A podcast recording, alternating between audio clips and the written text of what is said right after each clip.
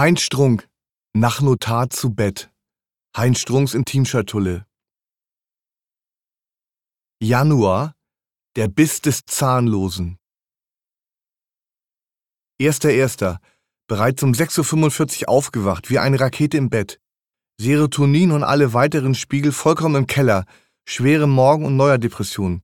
Obwohl ich gestern lediglich eine Party for One gefeiert habe, die bereits gegen 1.30 Uhr mit einer Doppelfolge Medical Detectives endete.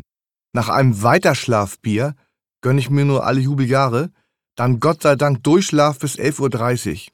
Zum Breakfast süß herzhaft, zwei dünne Scheiben gebutterter Toastkonfitüre sowie eine Scheibe Graubrot mit polnischer Leberwurst und Tomatenachtel, Kaffee und Zigarettengabe.